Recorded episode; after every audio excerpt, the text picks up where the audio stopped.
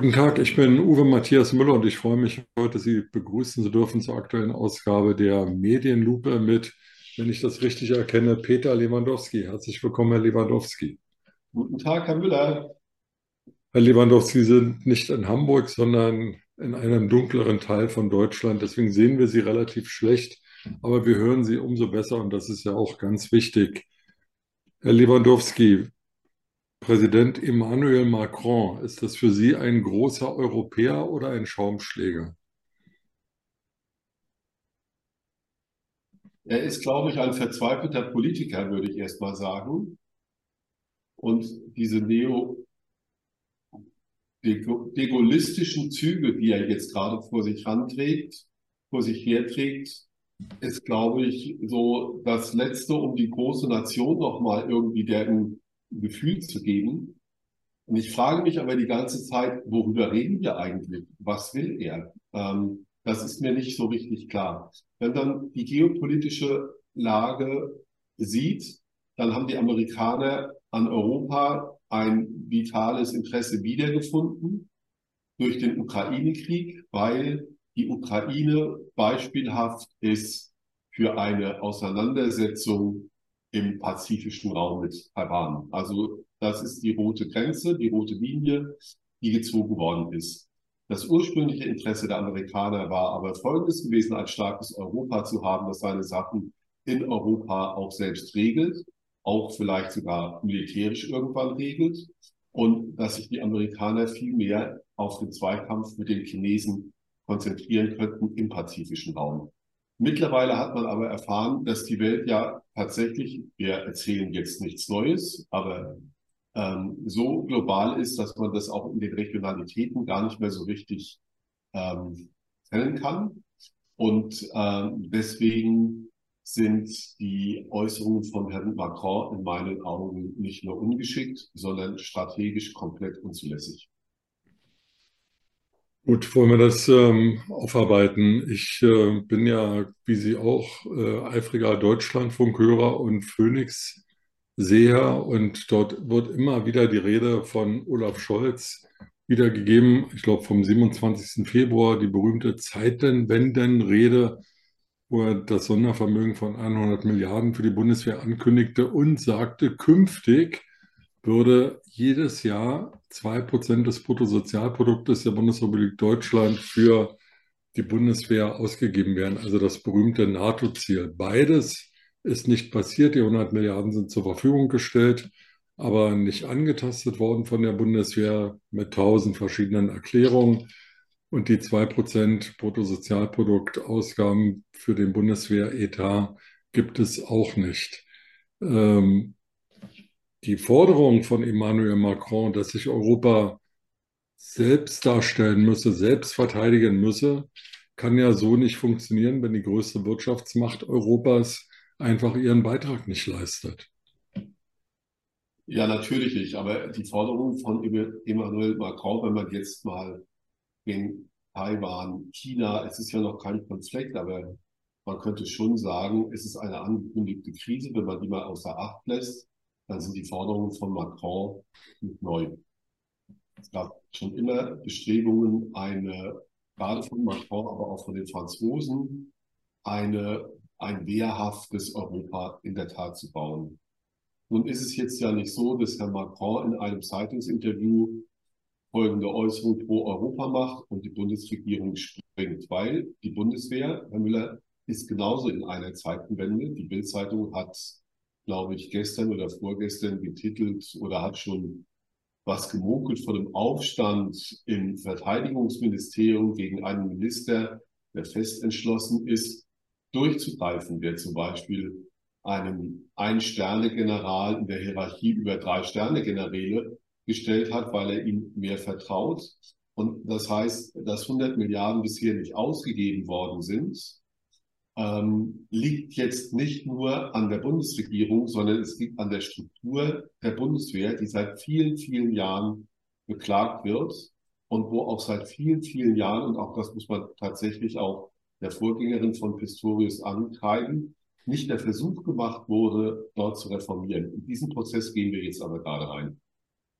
Die andere Frage ist eigentlich bei der Bundeswehr eine ganz andere. Wir haben keine Wehrpflicht mehr. Kriegen wir überhaupt genügend Wehrpflichtige, wenn immer eine Kriegsgefahr im Raum steht? Und wer ist bereit, sich dann zu verpflichten? Das ist eine große, spannende Frage, die auf uns zukommen wird. Das hat äh, natürlich auch was mit der Einsicht der Bevölkerung in die Notwendigkeit der Verteidigung zu tun. Ich bin kein Wehrexperte, aber es gibt in Großbritannien und in den USA auch Wehrpflichtarmeen. Mir ist nicht bekannt, dass die unter ähm, Personalmangel leiden, obwohl sowohl die britische Armee als auch die amerikanische Armee weltweit in irgendwelche Konflikte involviert ist. Lassen Sie uns aber nochmal auf Macron zurückkommen und seine Forderung, Europa zu stärken und autonomer zu machen.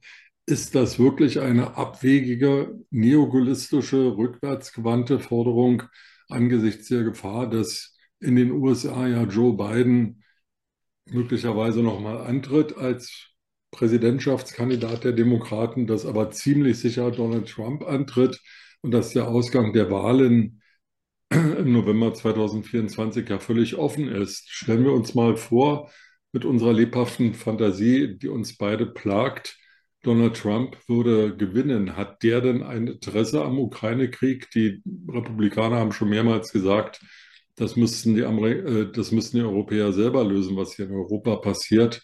Ähm, wir konzentrieren uns auf den Pazifik und auf die Auseinandersetzung mit China. Also wenn dem so wäre, wenn das so kommen würde, dann wäre Europa verloren oder stände ziemlich blöd da, ziemlich blank da. Rein theoretisch schon, aber wissen wir, ob das so kommt? Also wenn sich auch eine Trump-Regierung aus Europa zurückziehen sollte, wage ich mal die steile These, dass sie das gar nicht mehr kann, weil die Zeiten sich wirklich geändert haben. Eine Auseinandersetzung mit China betrifft auch Europa. Das heißt, ähm, wir reden ja auch von der freien westlichen Welt, von Demokratien gegen demokratische Systeme, gegen autokratische Systeme. Nun ist Herr Trump ein spezieller Sonderfall, das ist mir auch klar. Aber ich möchte mich da nicht zu sehr in, der Theorie vergehen, weil ein Rückzug der Amerikaner aus Europa wäre weltstrategisch gesehen ein Fehler.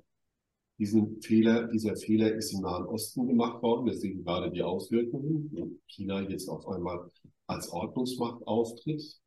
Und ich kann mir zwar nicht vorstellen, dass Herr Trump lernfähig ist, aber ich äußere die Hoffnung, wie vor seiner ersten Präsidentschaftskandidatur, dass es doch vielleicht Leute geben wird, die ihn dann auf diese geopolitische Verantwortung aufmerksam machen könnten.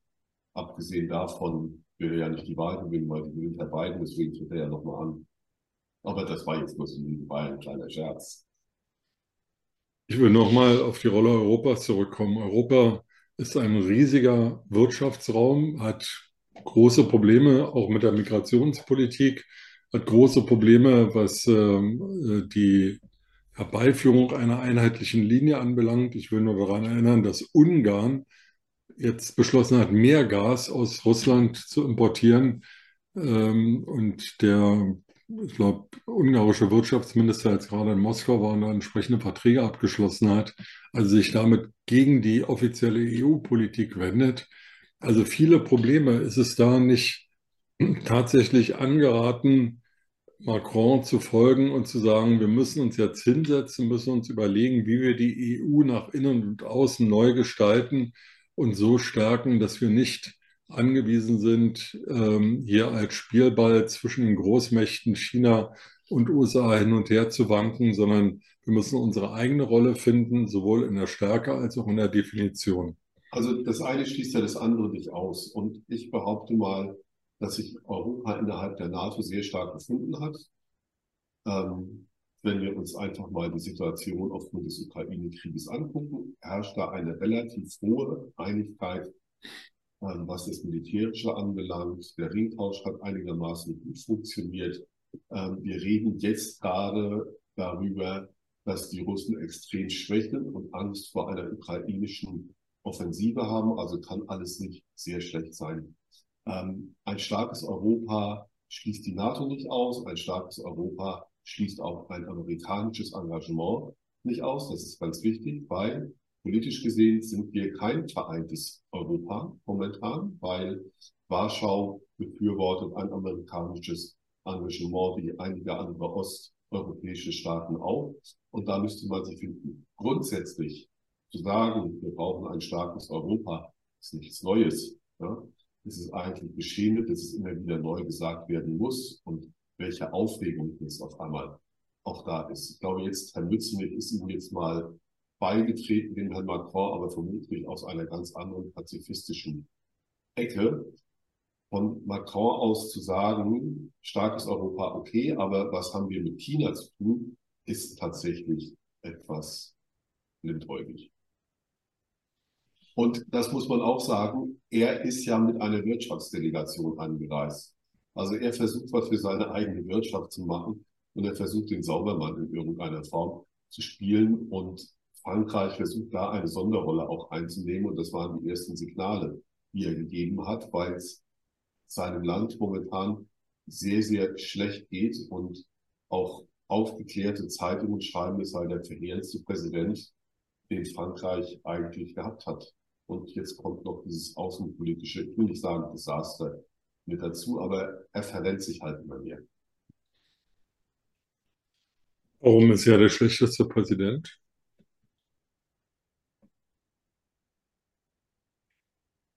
Na, er schafft es, sowohl die Linke als auch die Rechte in irgendeiner Form stark zu machen. Er hat keine Sensibilität für Stimmungen des Frankreich einer Rentenreform braucht. Ich glaube, darüber müssen wir gar nicht diskutieren. Aber wie massiv die durchgesetzt wird und äh, wenn man sich anschaut, dass ähm, es ist einfach schlecht moderiert. Wenn man sich anschaut, dass die Leute jetzt immer noch zu 100.000, wenn gar, ich glaube, neulich waren es eins bis drei Millionen Menschen auf die Straße gehen, dann ähm, birgt das in sich schon ein Konfliktpotenzial. Und die Franzosen leben da in einer gewissen Tradition der Obrigkeit. Und auch der Präsident sollte sich nicht so präsidial verhalten, sondern gerade in diesen Zeiten, in denen er einen Wahlkampf gemacht hat, wir miteinander für ein starkes Europa mit vielen jungen Leuten sehr zugewandt gewesen in seiner Außendarstellung. Das ist alles nach der Wahl bei ihm tatsächlich verloren gegangen und man hat so das Gefühl, es ist so ein Präsident, dem die Stimmungen im Volk egal sind. Sind. In Norddeutschland sagt man, was Mut, das Mut und danach der auch. Und das ist nicht sehr, sehr geschickt. Ja. Aber ist es nicht ähm, auch so, dass die Linke bei den Präsidentschaftswahlen relativ stark geworden ist, aber eben nur dritte Kraft und aus einer gewissen Frustration heraus diese Demonstrationen anführt und damit nicht Macron primär schadet, der ja nicht erneut antreten kann, dem es eigentlich wurscht sein kann, weil er jetzt seine letzte Amtszeit hat, sondern äh, die Linke stärkt doch eigentlich den Front National, weil die Unruhen, die es dort gibt, die Aufgeheiztheit, äh, die die Linken auf die Straße bringen, das äh, Negieren demokratischer Prozesse, die ja zweifellos verfassungsgemäß stattgefunden haben, ähm, ist doch eine außerparlamentarische gewalttätige Opposition, die die Demokratie angreift. Das mag ja sein, umso verheerender ist es, wenn es schlecht moderiert ist. Also die Probleme Frankreichs liegen ja nicht nur in der Rentenreform. Wir haben vor ein paar Jahren ähm, darüber spekuliert, welcher Staat demnächst auch von der Pleite bedroht ist. Und wir haben immer von Italien und Frankreich geredet. Ja? Der französischen Wirtschaft geht es auch nicht gut. Das ist einfach ein Fakt. Die Sozialkosten sind zu hoch. Frankreich hat einen, Reformat äh, einen Reform Reformstau, ähnlich wie es, glaube ich, Deutschland 1999 hatte, als dann das Kanzlerbuster Hartz-IV-Wort gesprochen wurde und man hat sich rangemacht, den Sozialstaat zu verbessern oder zu reformieren. Zweitens haben wir eine extreme, das wir in Deutschland gar nicht kennen, eine ganz andere extreme äh, innenpolitische Situation, was Migration anbelangt. Ja? Wenn man sich die Banlieues in den Trabantenstädten anguckt, dann ist es ein zusätzlicher sozialer Sprengstoff, der sich auch ganz schwer kontrollieren lässt. Ja. Das geht ja so weit, dass französische Nationalspieler, ähnlich wie englische Nationalspieler beim Versagen auch tatsächlich beschimpft sind, werden, weil sie nicht weiße Hautfarbe sind. Und Frankreich ist in meinen Augen ein Pulverfass momentan. Und gerade weil der Präsident nicht mehr um seine Wiederwahl kämpfen muss, glaube ich, wäre es besser, wenn er diplomatisch gegenüber seinem Volk geschickter vorgehen würde und vielleicht Notwendigkeiten auch anders erklärt. Es sind Prozesse, die sich auch nicht innerhalb der nächsten, ich glaube noch vier Jahre ist er an der Macht, managen lassen, sondern es ist ein Projekt, die dauert 10, 15 Jahre. Herr Lewandowski, äh, wenn wir mal unterstellen, Sie hätten recht, dann ist vieles von dem, was Sie klug analysiert haben, ähm, nicht nur auf Frankreich zu treffen, sondern auch auf Deutschland. Stichwort Politik erklären, Stichwort Nachvollziehbarkeit, Stichwort Bevölkerung mit einbeziehen. Aber das ist ein anderes Thema. Wir wollten heute über Emmanuel Macron sprechen und Europa und ähm, hoffen wir mal, dass Sie recht behalten und Amerika sich nicht abwendet, sondern sich weiter darauf konzentriert, uns in Europa zu helfen, wenn wir es schon nicht selber tun. War das sein Schlusswort, Herr Müller? Wenn Sie noch was sagen wollen? Nein, ich fand es sehr schön. Na Mensch, danke für Ihr Lob. Bis dann. Vielen Dank. Schönen Tag.